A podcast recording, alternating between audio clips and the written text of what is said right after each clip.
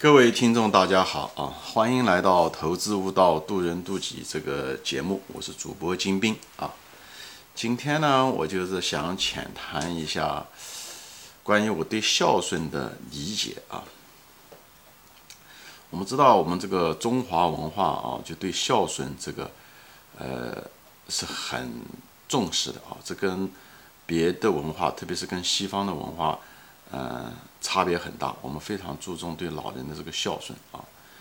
其实这个存在的都是合理的啊，我可能在别的节目也提到过，因为咱们中国是一种农耕文化，农耕文化呢，就是最重要的这个资源呢，经济资源呢，就是土地。谁有了土地，谁就可以有庄稼，就能吃得饱，就能活下来，就能有更多的子孙，对吧？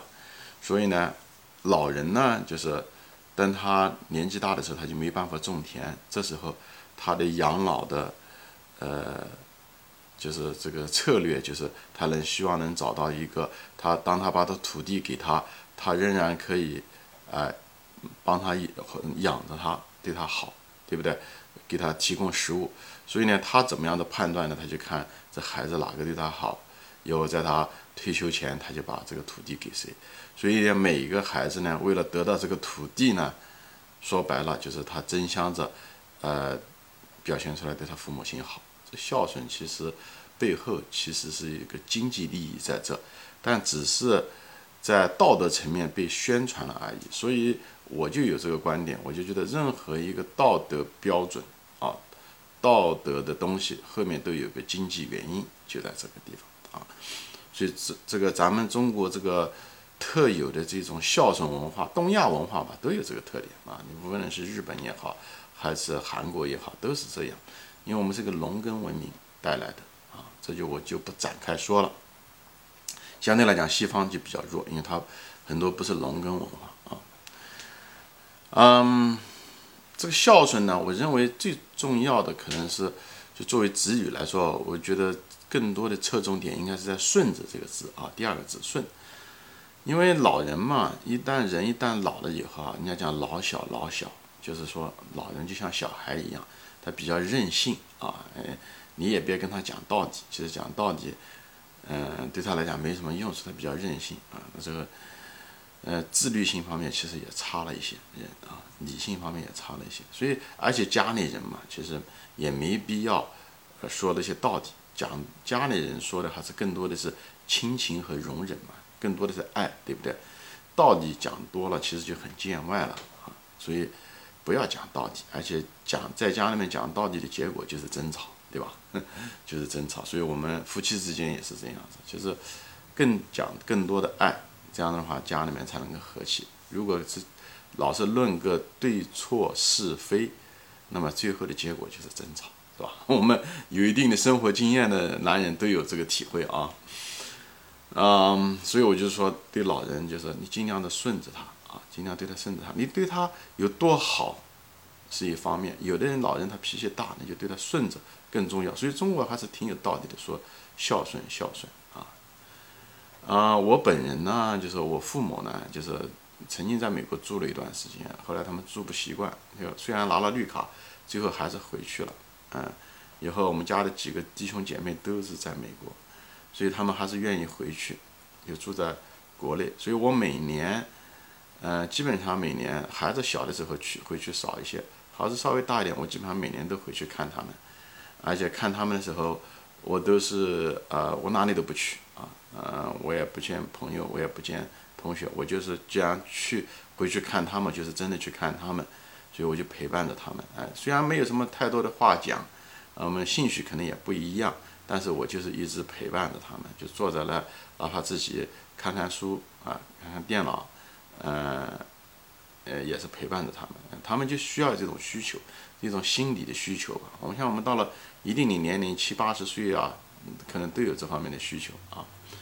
嗯，后来稍微孩子再大一点呢，我基本上每年要回去两次啊，嗯，春季回去。秋季回去一次，哎，其实对我来讲也是个挺大的一个负担，因为回去坐飞机转机啊，对不对？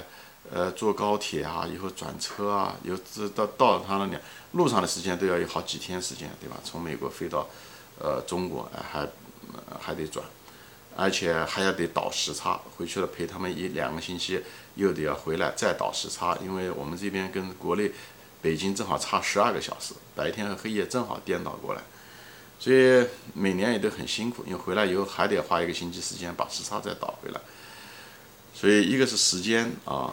就是一个精力，所以也是挺大负担的。但是我每年都愿意这么做。我父母亲从来没有要求过我要回去看他们，但我能够感觉出来，呃，他们是希望是这样子的。就是作为子女来讲，所以我也愿意这么做。有的时候我的孩子就问我，他讲爸爸，你你为什么我们家里面经常，因为我们也我们也经常旅游，经常出去。他讲为什么，他就很好奇。他讲你，嗯，你是愿意回去陪着两个老人呢，还是愿意？出去旅游，跟我们家人出去旅游，我我说当然肯定是愿意出去旅游，但是我也更愿意陪我的父母亲，因为一方面是一个责任吧，对吧？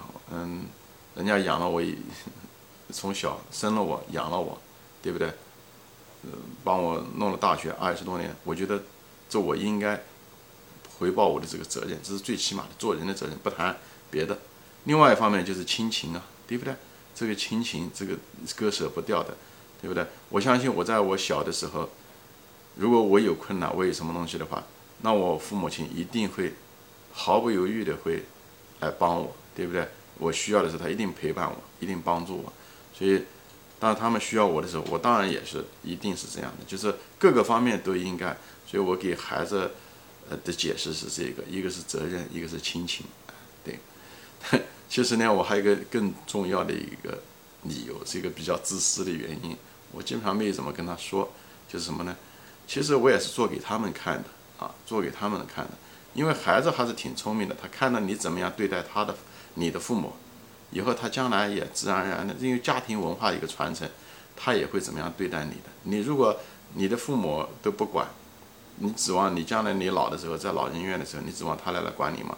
他就没有这个习惯。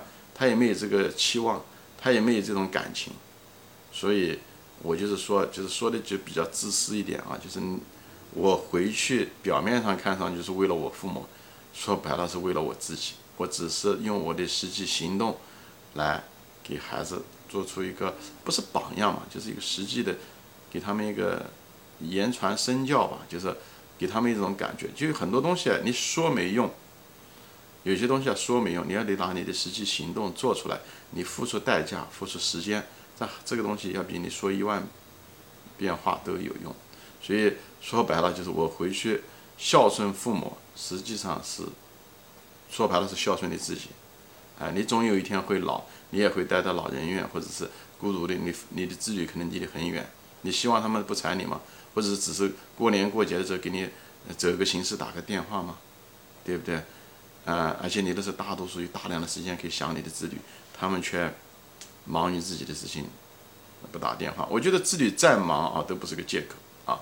你再忙，你也有时间嘛。你上手机的时间可能都很多，你哪怕用你上手机的百分之一的时间给你父母打个电话，都是可以的，给他们视个频。现在通讯条件这么好，对不对？所以我就是说，呃，忙只是给老人一个借口，不要对子女失望。但是我们说我们工作忙、学习忙，千万不要给自己把自己糊弄住了啊！我们还没有忙到那种程度，没有一个人，嗯，可以说有资格说他忙到那种程度，连给父母亲打电话的时间都没有，对不对？给父母亲打个电话，他也时间也不需要很长，两分钟时间。说白了，你就上个厕所，对不对？你就可以把手机打过来，给他们讲个两分钟，那给他们的那种心理上的享受和安慰，远远超过这两分钟的时间。好吧，哪怕等车的时间，你都可以打个电话，对不对？他是我们的心没有尽到，那么我们怎么样子对待我们的父母、我们的子女，也会怎么样对待我们的？所以前半夜想想别人，后半夜，对不对？前半夜想想自己，后半夜想想别人，就是这个道理啊。所以有的时候我在电视上看到有的什么，或者是报纸上听到啊，这个子女怎么样的不孝顺老人啊，老人不管啊，不管老人啊，不孝顺老人啊，等等这些东西。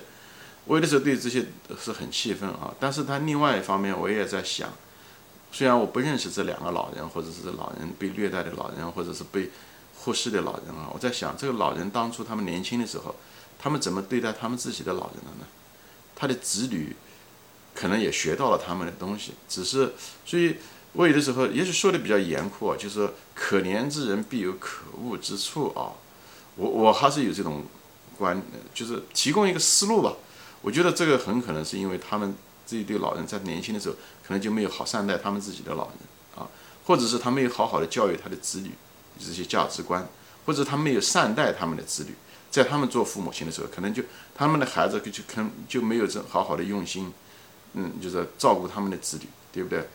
或者就自己没有好好的对待自己的老人，所以最后就是因果报应嘛。我认为啊，当然每家条件不一样，不一定都是这样子，但是我觉得这种几率还是存在的啊，他们肯定是有一定的相关性，所以这也给我提供了一些思考。我就说，我们趁着我们在年轻的时候善待我们的老人，以后。呃，给我们的子女做出榜样，不是为了我们的老人，也不是为了我们子女，是为了我们真真正的是为了我们自己的未来，好吧？行，今天我就分享我对这些孝顺和对老人的一些思考啊。我希望，无论是你是年轻的父母也好，还是呃已经成年人的父母也好，我们尽我们的努力，不仅仅是道德和责任啊，更多的是也是为了我们自己，这个都是一个双赢的啊。所以孝顺是一个双赢的策略，我觉得我们中华民族有这个非常，嗯优良的品德，我们应该把它继承下去。继承是为了我们自己啊，为了我们的未来。好，今天我们就说到这里，我希望大家能够跟别人分享转发啊，我们下次再见。